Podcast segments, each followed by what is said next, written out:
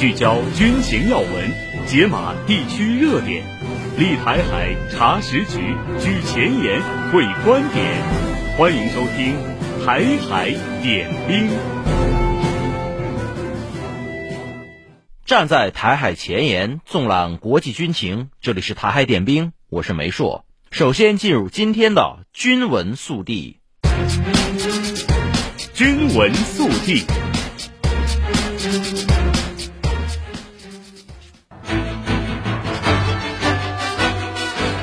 据中国海警官方微信消息显示，中国海警局新闻发言人甘宇十八号表示，福建海警局将加强海上执法力量，在厦金海域开展常态化执法巡查行动，进一步维护有关海域作业秩序，维护渔民生命财产安全。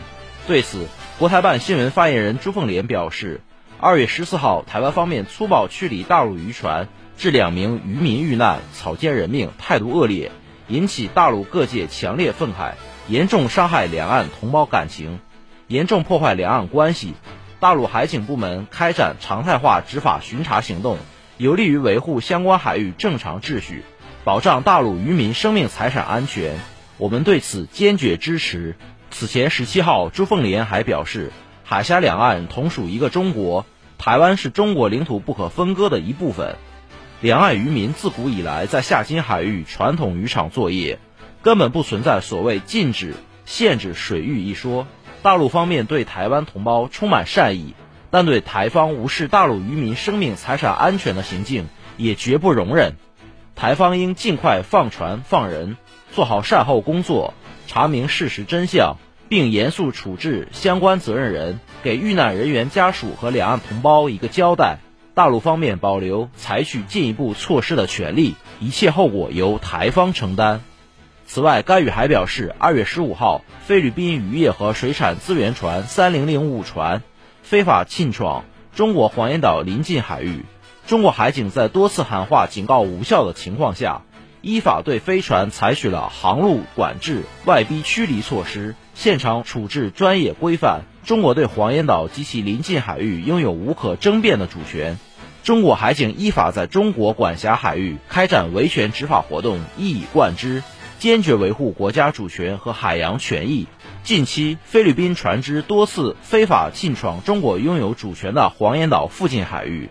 中国海警本月十一号通报，二月二号至二月九号，菲律宾海警九七零一船多次非法侵闯中国黄岩岛临近海域。中国外交部此前回应黄岩岛问题时指出。菲律宾的领土范围是由包括1898年美西和平条约、1900年美西关于菲律宾外围岛屿割让的条约、1930年关于划定英属北婆罗洲与英属菲律宾之间的边界条约在内的一系列国际条约确定的。黄岩岛从来不在菲律宾的领土范围之内，菲方以黄岩岛距离菲律宾较近为由，主张对黄岩岛的主权。会以黄岩岛位于非专属经济区为由，主张主权权利和管辖权均不符合国际法。当地时间二月十七号，俄罗斯国防部长绍伊古向俄总统普京报告说，俄军已完全控制乌克兰军队的重要防御枢纽阿夫杰耶夫卡市，该市曾是乌克兰武装部队的重要防御枢纽。当地时间十七号凌晨，乌克兰武装部队总司令斯尔斯基在社交媒体上宣布。在当前战况下，出于避免乌军被包围和保护乌军官兵生命和健康的考虑，他决定将乌军从乌东部阿夫杰耶夫卡撤离至更有利防线进行防御作战。据巴勒斯坦电台十七号报道，以色列军队当天密集轰炸加沙地带中部多个地区，目前已造成至少四十人死亡、数十人受伤，目前仍有大量人员被埋在废墟下。死伤人数可能进一步上升。去年十月七号，新一轮巴以冲突爆发以来，以色列在加沙地带的军事行动已造成超过二点八八万人死亡，逾六点八万人受伤。欧盟十六号要求以色列不要在加沙地带南部城市拉法采取军事行动，以防止加沙地带人道主义局势进一步恶化。欧盟外交和安全政策高级代表傅雷利当天在一份声明中说。欧盟非常关注以色列可能在拉法开展地面行动的计划。目前有超过一百万巴勒斯坦人正在拉法避难。欧盟要求以色列不要在拉法采取军事行动，因为这将使加沙地带本已灾难性的人道主义局势进一步恶化，并阻碍向该地区提供应急的基本服务和人道主义援助。当地时间十五号晚间，也门胡塞武装军事发言人叶海亚·萨雷亚发表声明称，胡塞武装使用导弹袭击了英国船只“利卡维托斯号”。报道称，遇袭油轮是一艘悬挂巴拿马国旗的英国油轮，装载着运往印度的原油。胡塞武装声称使用多枚导弹对其进行了准确和直接的打击，但未公布打击时间和油轮受损程度细节。军闻速递。好的，接下来让我们一起来关注战区的演训情况。春节期间，我们讲述了很多团圆的故事，这是华夏儿女心中最温暖的期待。即便远隔千里，路途艰难，思念与牵挂也会让相爱的人越走越近。前不久，桂林联勤保障中心某部指导员郭振豪就从云南昆明出发，历经四千二百多公里的跋涉。来到海拔五千二百米的喀拉昆仑高原，看望正在那里驻训的妻子。马上就进入机场了，两个行李箱准备登机了。现在进安检口。这一趟跨越祖国版图南北的旅程，对于郭振豪来说并不轻松。他要先从昆明飞到成都，转机前往喀什，再乘汽车前往二百五十六公里外的叶城县，然后再到喀拉昆仑高原，全程四千二百多公里。现在已经三点半了，今天飞了四千公里，又走了三百公里的夜路。明天八点钟出发，再睡四个半小时。今天就先睡喽，明天再见。好了，出发了。你看看，天路千万里，我在叶城等你。这个是新藏线零公里处，出发了。然而，郭振豪的行程却被一场大雪意外打断了。从叶城前往三十里营房的道路临时封闭，郭振豪在等了五个多小时后，不得不选择再回到叶城。今天上不去了，还是在堵在下面，第一个检查站都没有上去。嘴皮干的，没事，明天我再上。就这样等到了第三天一早，终于接到了道路可以通行的通知。郭振豪赶紧出发，因为道路条件较差，车辆行驶比较缓慢。直到夜里，郭振豪才抵达周转站，只能在这里休整一夜再出发。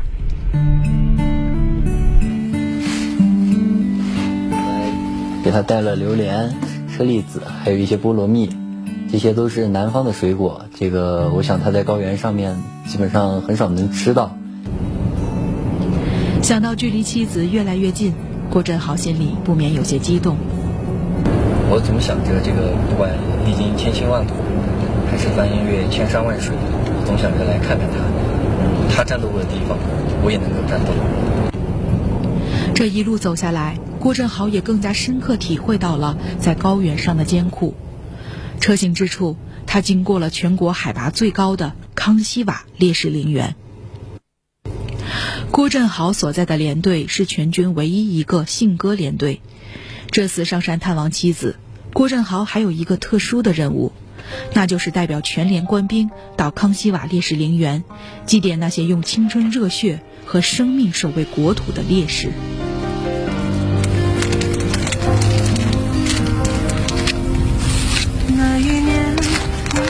亲爱的前辈，若无当年你们的英勇无畏，为国而伤，便无而今国富民强。今天喀拉昆仑坐镇，鲜红旗帜传我辈之手，必不辱使命，觐续红色基因，为国为民死而后已。请你们放心，向你们致敬。这封羽毛信来自连队平时所养的信鸽。寄托着官兵们对先辈们的缅怀和哀思。我是一名军属，也是一名军人。今天我们中队官兵利用羽毛信和革命先烈们进行了一场跨时空的对话，激励着我们年轻一代官兵为强军兴军事业贡献自己的力量。经过四千多公里的跋涉，郭振豪终于抵达了妻子丁潇潇的驻训点。此刻，丁潇潇正在指挥连队工程机械车进行施工。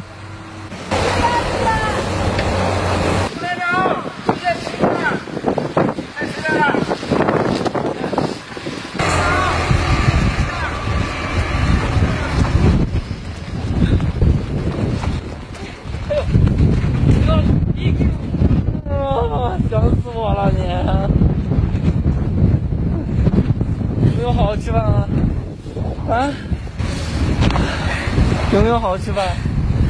啊？那子冻成这个样子。瘦了。瘦了。瘦了你。喂喂，把氧氧气吸上。没事。喂喂氧气。有没有好好吃饭？好的。在上面怎么样？都好。你你把把氧气。这一幕在两个人脑海中曾经无数次出现过。但此刻，再多的言语都比不上一个拥抱。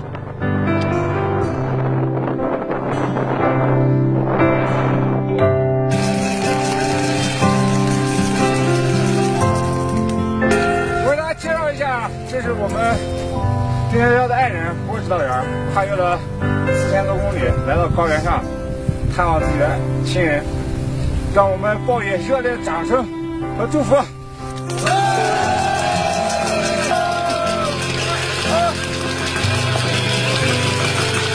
感谢大家对逍遥工作的支持。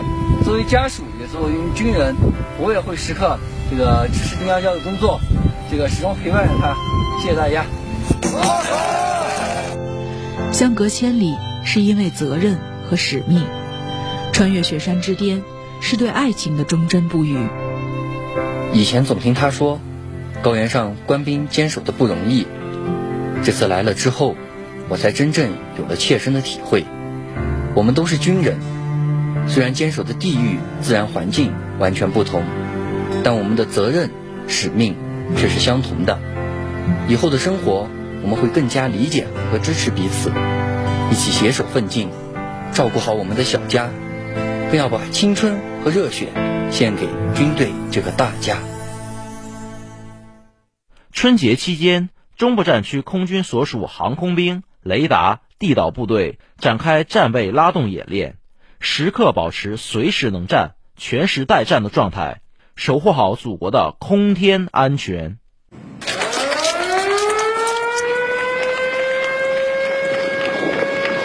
警报声响起，战斗值班人员迅速奔向各自站位，机务人员加载任务数据，检查各项参数，完成值班飞机出动准备。飞行员进入座舱调整仪表参数，很快进入战斗起飞状态，呼啸升空。我们细化处置流程，不断缩短战备反应时间，提高战斗转进工作效率，确保遇有突发情况能够尽早登机升空，占据有利空中态势。机棚内，机务官兵认真细致进行检查维护工作。他们针对冬季容易发生的问题故障，制定检查维护方案，保证值班飞机保持挂弹满油的战备状态。为了完成好春节期间战备值班工作，这个旅每天组织值班人员学习处置流程和装备检查，确保战备飞机状态良好，部队时刻处于箭在弦上、引而待发的警戒状态。节日期间，我们对可能出现的空中特情进行研究推演，制定多套应急处置预案。不断调整优化演练流程，做到每个时间节点、每个指挥席位处置应对精确无误，为祖国空天安全提供有力支撑。报告各位组，火山站四公路路西六方位发现一批目标，无二级警察，无起飞炮，编辑目标上报。节日期间，中部战区空军雷达某旅进行了一场空情处置演练。指挥室，目标跟踪连续稳定，加强性质研判。收到。方舱内。雷达操纵员紧盯屏幕，甄别空中目标属性，将各类情报数据编批入网。演练结束，官兵立即进行复盘总结，查找问题短板，明确改进措施，完善方案预案。同时，他们还利用交班讲评时间进行战备教育和讲评通报，引导官兵时刻绷紧战备弦。节日期间，我们紧盯现实威胁，从难从严开展实战化训练，合理调配值班编组，时刻保持随时能战、全师待战的能力状态，守护好祖国的空地安全。战争没有预演，战备永不懈怠。中部战区空军地导某旅展开实战对抗演练，发射阵地上多辆跟踪高炮车第一时间准备就绪，各火力单元及时转换为待战状态，官兵快速侦索空中目标，锁定方位距离。节日战备不仅要求我们在位，更要在站位。这次训练我们贴合实战背景，全面锤炼部队全天候、全时域作战能力。上报我营发现幺洞洞幺 P 方位幺拐四，距离幺八，三两导弹两发，近远发射。明白。万家团圆之际，正是战备关键之时，只有严格落实战备执行制度，细化应急应战预案，时刻保持临战状态，才能真正做到招之即来，来之能战，战之必胜。台海点兵稍后回来。时间是一座桥，连接过去未来。时间是一首歌，它的旋律永恒。时间是一面镜子，照着这头，也照着那头。在时间的长河里，看霁月晴空，海天澄澈。烟霞书卷，海峡之声广播电台，与你一起砥砺前行，守望幸福。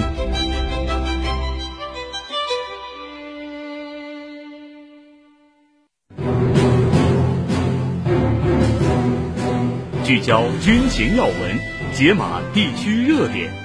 立台海查实局，举前沿，会观点，欢迎收听《台海点兵》。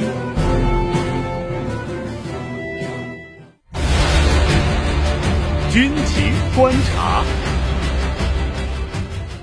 今天的军情观察，我们来关注发生在金门海域的大陆渔民遇难事件。海峡之声特约军事观察员袁周认为，如果把这个事件单独拎出来看，似乎是一个独立的、意外的事件。但事实上，这是民进党当局长期对大陆渔船暴力查扣的必然结果。请听他的分析。听众朋友们，大家好，我是海峡之声特约军事观察员袁周，欢迎您收听本期的台海点评。我们来关注发生在金门海域的大陆渔民遇难事件。据环球网援引多家台媒报道，二月十四日下午，隶属台湾地区所谓海巡署的第九海巡队在金门附近发现了一艘大陆快艇越界作业捕鱼，在双方追逐的过程中，大陆快艇翻覆，船上四人全部落海，其中两人生还，另有两人送医抢救后不治。对此，国台办深夜回应称，对遇难同胞及其家属表示深切哀悼与诚挚慰问，对这起严重伤害两岸同胞感情的恶性事件，向台方表达强烈谴责。发言人朱凤莲还表示，长期以来，大陆都秉持两岸一家亲的理念，在沿海多地设立接待台湾渔民的设施，提供避风、补给、救助等帮助。反观民进党当局频繁以各种借口查扣大陆渔船，还对大陆渔民粗暴相待，这是导致这起恶性事件的主要原因。民进党当局要立即查明事件真相，协助遇难渔民家属妥善处理善后事宜，要尊重两岸渔民在台湾海峡传统渔区作业的历史事实，杜绝类似事件再次发生。把这件事单独拎出来看，似乎是一件独立的意外事件，但事实上，这是民进党当局长期对大陆渔船暴力查扣的必然结果。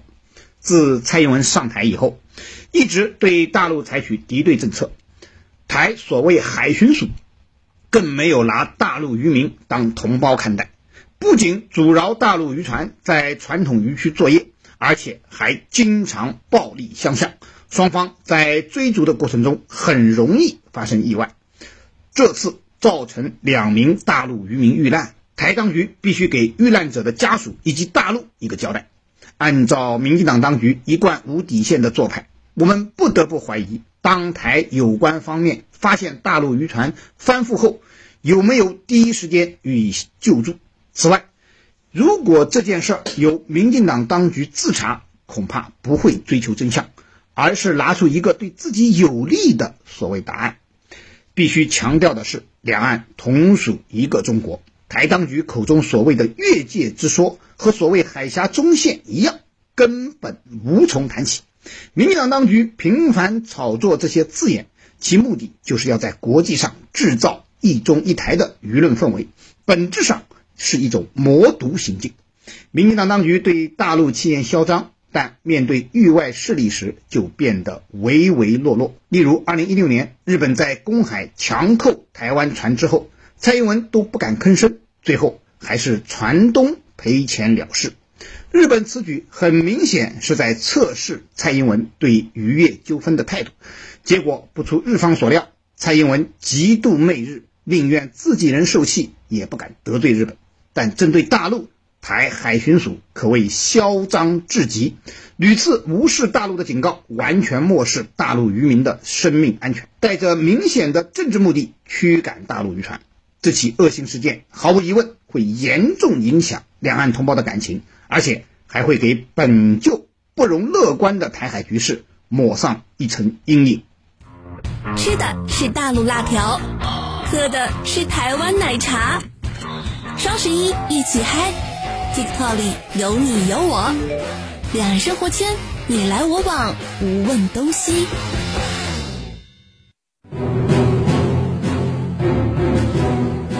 聚焦军情要闻，解码地区热点，立台海查实局，举前沿会观点。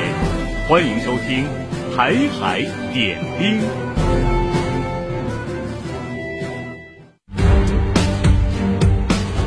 评前沿，汇聚中外军美观点，集合各方专家言论。欢迎来到军评前沿。参考消息发表时评：乌军步兵短缺会引发多米诺骨牌效应。参考消息援引外媒报道称，俄乌战场上乌克兰军队正面临严重的步兵短缺，导致前线人员疲惫不堪，士气低落。在俄乌之间的战斗持续了近两年之际。上述情况对基辅来说是一个危险的新动向。发布军队人员严重短缺的报道，时值乌克兰总统泽连斯基撤换其最高军事指挥扎卢日内。两人的一个主要分歧在于，乌克兰需要动员多少新兵。前线的乌军人员表示，人员短缺可能会产生多米诺骨牌效应，尤其是在天气条件恶劣的冬季，步兵本应大约三天轮换一次，但由于缺乏兵力。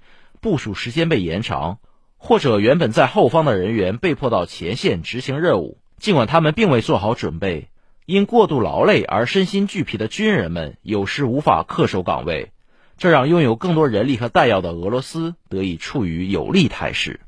枢密院十号发表评论，诬陷中国网攻，给乌克兰 F 十六，荷兰为啥成了急先锋？文章指出，荷兰国家网络中心六号发布报道称。